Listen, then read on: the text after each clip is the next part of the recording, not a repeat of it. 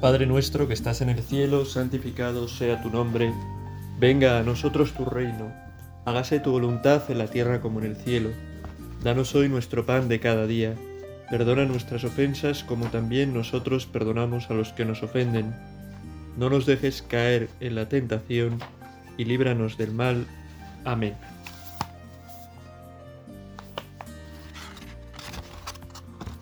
Estamos, vivimos en un mundo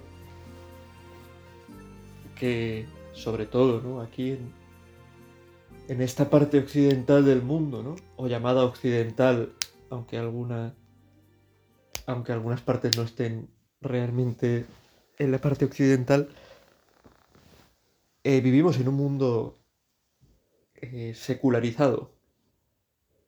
En un mundo secularizado y en muchos casos con un fuerte sesgo de quizá no de persecución en, en, algunos sitios sí, no directa, pero sí de de estigmatización intelectual, cultural del mundo universitario, quizás en muchas partes, ¿no? estigmatización también en los medios de comunicación, en las propuestas de, vida que se hacen en los medios de comunicación del el cristianismo. Vivimos en una situación de, de clara minoría. Quizás muchos bautizados, pero muy pocos que viven ese bautismo muy pocos que practican, muy pocos que creen, muy pocos que tienen eh, presente y clara la doctrina y que la defienden y que la intentan vivir en su vida, ¿no? No estamos hablando de vivirla, ¿no? El pecado existe en todas partes y en todas las personas, pero una cosa es tener las ideas claras e intentar vivirlas y otra cosa es estar en contra de las ideas. Y la oposición cultural a la iglesia, la posición en los medios, pues es muy fuerte. Y estamos nosotros ahí en medio, como cristianos, en medio de la sociedad, intentando vivir unas verdades que nos sobrepasan y que implican nuestra vida, que son verdades que el mundo no entiende, de las que el mundo en algunos casos se ríe, las que las leyes se ríen, los políticos en muchos casos desprecian. Y creo que no debemos esperar que esto sea de otra manera. A veces nos podemos meter en, en luchas considerables como si nuestra batalla fuera totalmente en este mundo ¿no? y desgastarnos, ¿no? intentar defender aquí la justicia, ¿no? el honor de Dios, y está bien luchar por esas cosas y tenemos que hacerlo, pero sin darnos cuenta de que son batallas que iremos más o menos perdiendo hasta que, hasta que el triunfo ¿no? se vea definitivamente al final, al final de los tiempos con la venida de Cristo. Porque aquí la iglesia, aquí en la tierra, nunca va a ser, y si lo es malo, si lo es malo, nunca va a ser aplaudida, ¿no? Nunca va a ser eh, totalmente reconocida el mensaje que lleva, ¿no? el mensaje del Evangelio como el mensaje verdadero, nunca van a ser pues eh, las propuestas cristianas miradas con pues como las propuestas verdaderas y válidas para el mundo. Aquí no. Sí, se demostrará su verdad y así lo creemos al final de los tiempos cuando venga Cristo con poder y ya no queda no quepa duda de dónde está la verdad, de quién es la verdad. Entonces se verá, pero por ahora nos viene bien recordar palabras de Jesús en el Evangelio que son muy claras, ¿no? Dice, a ver si lo encuentro porque lo he estado buscando antes. Eso, mirad que os envío como corderos en medio de lobos. No podemos olvidar esto. El Señor nos envió como corderos en medio de lobos. No nos ha enviado como lobos jefes de la manada, ¿no? No nos ha enviado como esos que todo el mundo van a hacer caso, que van a convertir a todos, que van a... No. Dios escribe recto pero con renglones torcidos. La historia de cómo Dios a través de la iglesia va salvando, pues no la conocemos totalmente. Pero está claro que no es como queremos. Nos gustaría a los cristianos que más gente creyera. Nos gustaría a los cristianos no encontrarnos pues constantemente contestación a aquello que creemos, a aquello que defendemos, pero realmente es contestado, ¿no? Y, las voces que hablan en contra de, pues, de doctrinas que defiende el catolicismo, el cristianismo, que hablan incluso en contra de la existencia de Dios, voces que hablan, pues, de que todo es un engaño, pues, bueno, pues en mayor o menor medida están ahí presentes, ¿no? Desde luego, donde más claro se ve es en los modelos de vida que vive la gente. Modelos que muchas veces pues están apartados de, del gran modelo de la entrega, del servicio, de la vida virtuosa, de vivir para el bien, de vivir para el amor que nos propone Jesucristo. Piénsalo, mira a tu alrededor, piensa en los modelos pues de vida de tus amigos, de la gente que conoces, de la Piensa en, en cómo duele, cómo, cómo hace daño incluso, pues más, quizás, pues gente que ha sido de iglesia, que ha estado en la iglesia, que, y que se ha alejado, se ha perdido. A uno le hace cuestionarse esto, pues su propia fe, sus propias creencias. Y a mí no me pasará lo mismo. Yo quizá no estoy también viviendo en un engaño del que acabaré dándome cuenta, ¿no? Deslumbrado por las luces de este mundo, por el pensamiento de este mundo, por las verdades que este mundo defiende.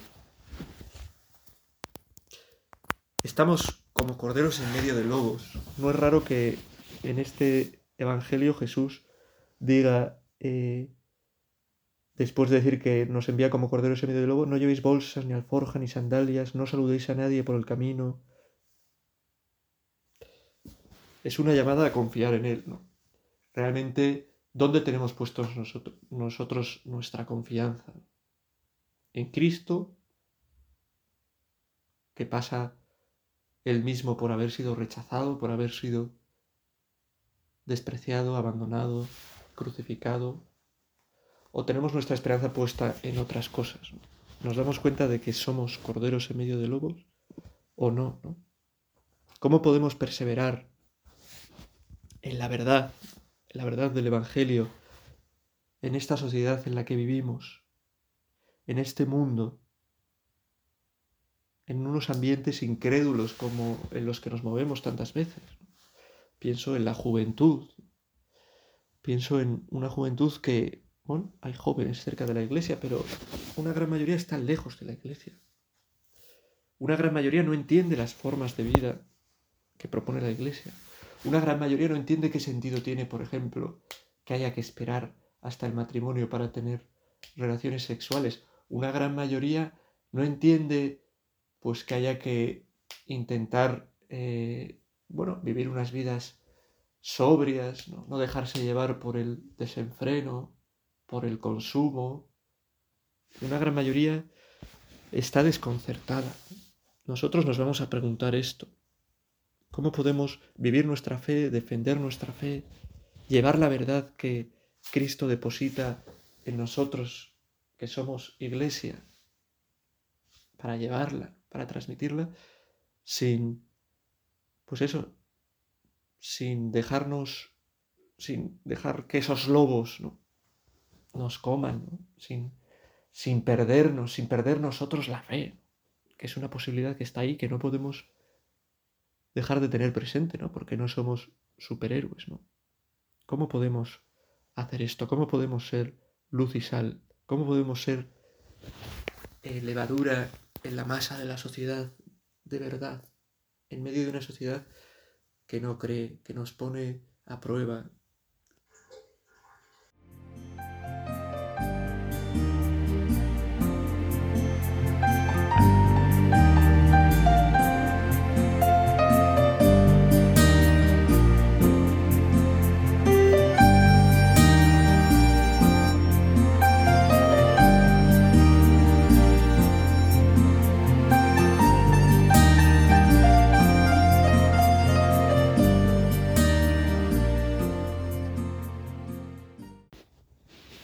A veces puede pensarse que lo que tiene que hacer la iglesia es convertir a todo el mundo, ¿no? ¿Cuál es la misión de la iglesia? Que la gente se convierta. Pues la conversión de la gente o no depende de Dios y depende de la gente, de la libertad de la gente. Yo diría que la misión de la iglesia en medio de este mundo tiene que ser no dejar de defender la verdad. La misión de nosotros como cristianos tiene que ser no dejar de, de defender la verdad, porque a veces es muy fácil dejarnos llevar por ideas que defiende el mundo, por ideas pues que no nos colocan a nosotros como bichos raros dentro de una sociedad. Dejarnos llevar porque, bueno, como lo hace la mayoría, aunque yo sé que no está bien, pues pues voy a mostrarme como a favor, ¿no? Hay que eh, querer a todo el mundo, ¿no? Y en todas las circunstancias, pero no podemos dejar de cumplir esa misión, porque lo que salva a los hombres, lo que hace que la Iglesia sea sacramento universal de salvación para los hombres, sacramento a través del que llega la salvación de Dios a los hombres, es que la Iglesia defienda la verdad. Porque la verdad es como esa, como ese agua del mar, que llega a las heridas a través de las olas. Imagínate que tienes unas heridas, pues no sé, la pierna o lo que sea, y te llega ese agua del mar que te escuece en las heridas, pero que a la vez te las está limpiando y te las está sanando y, cicatrizando. Que nadie me haga mucho caso porque tampoco soy médico y quizás si vas con unas heridas al mar, pues puedes cogerte una infección tremenda, ¿no? Pero eh, ese agua salada que purifica, que limpia, aunque duele y escuece. Y la iglesia lleva el Evangelio a la sociedad cuando no tiene miedo a defender la verdad, aunque duela y escueza y aunque como consecuencia de eso pues haya gente que se retire, que no se acerque. Tenemos que ser amables siempre con todo el mundo, pero no hay mayor amabilidad para la gente, no hay mayor bien que podemos hacer a la gente que el no claudicar en defender la verdad. Sobre todo cuando la verdad es lo que realmente, como dice también el Señor en los Evangelios, es capaz de hacernos libres. No tenemos que tener miedo a los que piensan diferente. No tenemos que tener miedo a que puedan vencernos en una lucha argumental. Bueno, pues habrá gente que defienda mejor las ideas y gente que lo haga peor. No se trata de, una discusión eh, de carácter intelectual sobre las ideas. Se trata de confiar en el Señor, como ya he dicho, de tener gran confianza en el Señor y de defender siempre con una sonrisa, siempre con alegría, la verdad, siempre intentando acercarla a la gente, que pueda entenderse, que no resulte eh, muy dura. La verdad, lo dice San Pablo en la carta a los Corintios, es un tesoro que llevamos en vasijas de barro que somos nosotros. La grandeza que tiene que conocer al mundo, el mundo, la sociedad, no somos nosotros, que seremos más o menos listos, más o menos guapos, más o menos fuertes, más o menos lo que tiene que conocer el mundo que puede salvarles es la verdad. Y nosotros somos esas vasijas pobres que llevan ese gran contenido, que a veces podemos con nuestra propia actuación desvirtuarlo, ¿no? Y hay mucha gente que no cree que se aparta de la iglesia por el propio ejemplo que dan los cristianos, que es un, que es un ejemplo que hace, que hace daño, que aparta de la iglesia. Llevamos este tesoro, dice San Pablo en la segunda carta a los Corintios, en vasijas de barro, para que se vea que una fuerza tan extraordinaria es de Dios y no proviene de nosotros. Nosotros somos esas vasijas de barro y no tenemos que tener miedo a mostrar eh, nuestra debilidad. Cuando evangelicemos, cuando intentemos llevar el Evangelio a los demás, no intentar mostrarnos superiores nosotros, no intentar mostrar que somos mejores, Porque uno, no es verdad. Dos, lo que tiene que brillar es Cristo, que es lo que puede convencer, es la verdad, que es lo que puede atraer y acercar a la gente a Cristo. Y eso es lo que, lo que tenemos que procurar. Entonces, ante esta sociedad incrédula que, tan, que tantas veces pues, pues no cree, pues nosotros ser muy humildes, confianza en el Señor, que Él sea el centro, decirle al Señor, Señor, eh, que no me aparte nunca de ti, que no me crea nunca eh, mejor que otros, que puedo caer en lo peor, que puedo caer en la incredulidad, que puedo hacer mucho daño con, con mi testimonio, con mi modo de, con mi modo de actuar. Ser muy humildes, sabernos vasijas, pobres, muy pobres, y a la vez saber que esa verdad no nos pertenece a nosotros, ni la tenemos por entero, sino que tenemos que ir también profundizando en ella y descubriéndola, ¿no?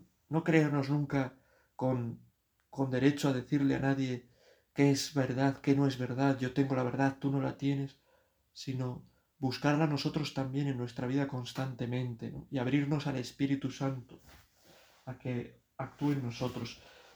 Todo este esta meditación está muy apoyada, pues yo pues me tocan aquí en estas meditaciones católicas muchas veces pues apoyarme en, en este santo, en San John Henry Newman, está muy apoyado en una meditación suya, en, una, en un sermón suyo, de los sermones católicos, en el que dice el peligro especial de nuestro tiempo, él está en el siglo XIX, pero es como si nos hablara ahora es la extensión de la incredulidad como una plaga tal como los apóstoles y nuestro Señor mismo habían predicho como la peor calamidad de los últimos tiempos de la Iglesia. La incredulidad se extiende. Fijaos, yo suelo ir a un colegio a dar clases, a dar pláticas como sacerdote, que es un colegio eh, de la Iglesia, un colegio católico, y me sorprendo hasta qué punto los jóvenes, chavales, los adolescentes, tienen una mentalidad muy mundana. Les cuesta eh, creer en Dios, les cuesta eh, que se hable de posturas como la defensa de la vida, ultranza contra cualquier forma de, de, aborto, de eutanasia, de atentado contra el derecho a la vida de las personas les cuesta que se les hable de matrimonio, de familia, les cuesta eh, que se les hable de la importancia de la oración, de buscar a Dios, de dejarse tocar por Cristo, porque todo lo que ellos reciben, lo reciben por medio de las redes sociales, de la televisión, son mensajes contra todo esto. Mensajes errados y además muy pobres muchas veces. ¿Por qué no creéis en Dios? ¿Por qué no crees en Dios? Porque eh, ¿cómo va a existir algo así si la ciencia ha mostrado que no existe? Por en fin. ¿Sabes algo de ciencia? No. Ah, vale. ¿Sabrías explicarme, por ejemplo, en ese caso, si Dios no existe, ¿cómo es posible pasar en algún momento de que no exista nada a que de repente haya algo, sin recurrir a cierta magia, cierto azar, ¿no? que en el fondo estaría encubriendo algo divino y misterioso? No.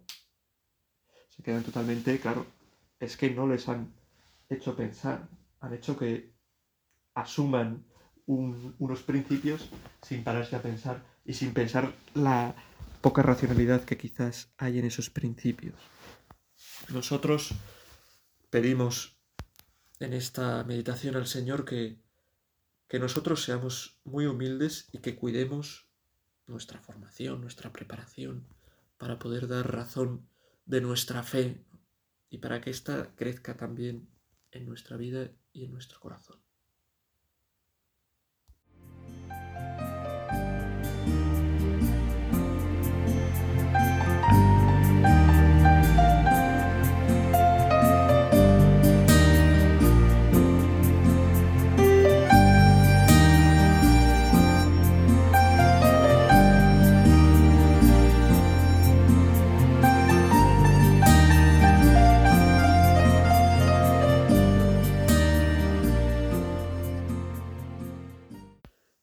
Siempre que predico estas meditaciones, ¿no? Y lo hago apoyándome en algún texto, en algún sermón, me quedo cortísimo en lo que quiero decir porque me pongo a hablar y, y no y no digo todo lo que me gustaría, ¿no? Pero bueno, eh, si hablamos de de la salvación, de la verdad y de cómo es contestada por, por el mundo. Veríamos que puede negarse lo que defendemos por, por ser algo irracional. ¿no? La fe sería un error por usurpar el sitio de la razón. Es lo que he dicho yo, que dicen los chavales en el colegio sin mucho fundamento, sin saber muy bien a lo que se refiere, ¿no? Pero que la razón pues ha vencido a cualquier tipo de fe, ¿no? Y querrían mostrar que el cristianismo es como pues una forma infantil de pensar, ¿no? Para un mundo que ya se puede explicar simplemente por la razón, ¿no? Es verdad que se puede explicar el cómo suceden las cosas, pero el por qué, lo profundo, eso es lo que no es explicable, ¿no? Por eso en nuestro llevar la verdad a los demás hemos de huir de todo, de todo afán de, de, pues eso, de demostrar las cosas sin la trascendencia que tienen. Lo que nosotros defendemos, dogmas como creencias como la Trinidad, la Encarnación, el Santo Sacrificio, es verdad que no son irracionales en sí no son irracionales, porque son lo más racional visto desde Dios, ¿no? Pero es verdad también que son un misterio y que nosotros tenemos que abrir también a los demás la puerta hacia el misterio. Que la razón es fundamental, ¿no? Y la fe, hasta en sus cosas más misteriosas, no es irracional. Pero que hay misterio y existe el misterio. La gente huye del misterio. La gente huye de alguna cosa que se le escape por completo a su comprensión. Y es justo en esas cosas en las que nos encontramos con Dios. Porque Dios no es algo totalmente comprensible para el hombre. Sí que es totalmente comprensible en sí mismo, es lo máximamente comprensible. Pero no para el hombre. Pero estas son cuestiones filosóficas en las que no, no vamos a profundizar ahora. Sí, en, pues eso. La Santa Misa, ¿no? Imagínate que no tuvieras fe, que no creyeras. La presencia de Cristo en la Eucaristía. Pues alguien que no cree nada, ¿no? Que ve a alguien que se arrodille ante un trozo de pan, que coloca un trozo de pan en algo, ¿no? En algo, pues, hermoso o dorado, y pasa un rato delante de, pues para algo es algo increíble, ¿no? Y si no hay esa apertura al misterio, que es lo que está perdiendo nuestra sociedad, que es lo que estamos perdiendo nosotros muchas veces, que queremos conocerlo todo y explicarlo todo, si no dejamos ese espacio al misterio, es imposible la fe. El misterio no en el sentido de lo desconocido, imposible de conocer, sino en el sentido de aquello que a lo que no podemos llegar, porque no lo somos todo, porque no somos Dios. Y eso es importante. Para poder defender y llevar esta verdad que recibimos del Evangelio, que es nuestra fe, en esas vasijas de barro que somos nosotros, necesitamos defender siempre una gran libertad para la Iglesia. La Iglesia que se alía con, con gobiernos, con planteamientos políticos, con ideologías, pues nunca ha sido eso bueno para la iglesia. Nosotros tenemos que alejarnos y pedir para la iglesia auténtica libertad, para poder decir lo que creemos sin vernos coaccionados por ninguna parte. Es muy importante la, la libertad para la iglesia en, en, este terreno, en el de la evangelización y luchar por ella. Dice Newman, la religión católica cuando se desarrolla libremente siempre será una fuerza en un país. La religión católica cuando se desarrolla en libertad, cuando no se ata a formas de pensar siempre será una fuerza para un país. Si nuestra fe es una fe que depende del pensamiento, de la ideología, de un momento, de una realidad, entonces dejará de ser una fe que salva, una fe que busca la verdad, una fe que cura, que libera al hombre.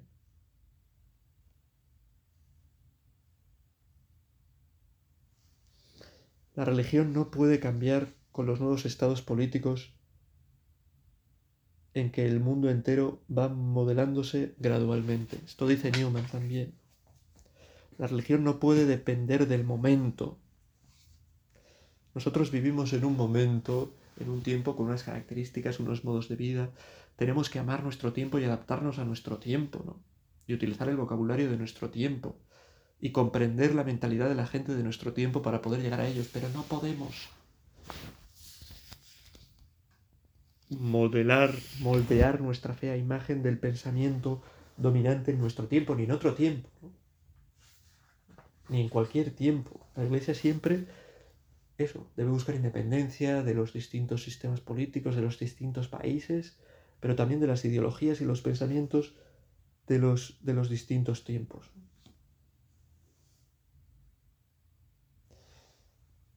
Newman en su sermón, y con esto ya voy a ir acabando, que habla sobre todas estas cosas, pone pues varios puntos a luchar para poder ser testigos valientes del Evangelio en el tiempo que vivimos, para poder ser esos corderos en medio de lobos, pero que no se echan para atrás, que defienden la verdad, que son humildes, que son sencillos. El primero, pedir mucha fe estar convencidos de que todo depende del Señor, ¿no? Hacer lo que decía San Ignacio, ¿no? Actúa como si todo dependiera de ti, pero sabiendo que todo depende de Dios. Pedir fe, pedir al Señor que nos ayude. El segundo, darnos cuenta, ya lo he dicho antes, que estamos a merced del juicio de otros, por nuestra conducta, por el modo en el que actuamos, que predicamos mucho más con el modo en el que vivimos que con lo que decimos. Que lo que mueve mucho es el ejemplo de la gente. Y nos haremos, nos haremos creíbles si vivimos lo que predicamos. Todos somos iglesia, ¿no? Y si saben que somos católicos nos van a mirar con lupa a ver cómo actuamos. Ah, mucho decís que hay que ayudar a los pobres y fíjate qué coche te has echado, ¿eh? Ah, mucho decís que hay que que hay que decir la verdad, pero fíjate cómo mientes, ¿no? Mucho decís que hay que ser honestos y mira el dinero que te has llevado que no era tuyo. Las falsedades, los ataques, contienen siempre algo de verdad. Otra cosa importante que dice Newman es muy importante la formación, ¿no? Un conocimiento notable, preciso y completo de la teología católica. Esta, aunque no es polemista, es la mejor arma en la polémica dice, después de una vida santa. También es importante, ¿no? Una vida santa, intentar llevar una vida ordenada, formación, conocimiento. ¿Por qué? Porque el mundo está lleno de dudas e incertidumbres y también de doctrinas inconsistentes. Si tenemos una formación, si leemos la Biblia, el catecismo, eso nos ayudará a defender nuestra fe. Y por último, dice Newman una cosa muy importante para vivir en este mundo. Llevando la verdad en esas vasijas de barros que somos nosotros, ¿no? Sin perder nuestra fe, que es la importancia de adquirir la costumbre, debemos adquirir la costumbre, dice, de sentir que estamos en la presencia de Dios, que ve lo que hacemos. Debemos sentir gusto de que sea así, amor ante el hecho de saberlo, placer en la reflexión, tú Dios me ves importancia de la presencia de Dios, de vivir en su presencia para darnos cuenta de que Él es el que lo mueve todo, de que llevamos su verdad, que somos frágiles, para no perder el pie y dejarnos llevar por la mentalidad de un tiempo, de un lugar, por una vida más fácil, más sencilla. Somos corderos en medio de lobos, es verdad, pero si tenemos esa presencia de Dios, que Dios nos ve, que nos lleva, seremos corderos mucho más fuertes que cualquier lobo. Le pedimos a la Virgen que ella nos ayude a ser testigos valientes del Evangelio en medio del mundo en el que vivimos y a ser testigos humildes de la verdad para poder ayudar a los demás. Dios te salve María, llena eres de gracia, el Señor es contigo, bendita tú eres entre todas las mujeres y bendito es el fruto de tu vientre Jesús. Santa María, Madre de Dios, ruega por nosotros pecadores, ahora y en la hora de nuestra muerte. Amén.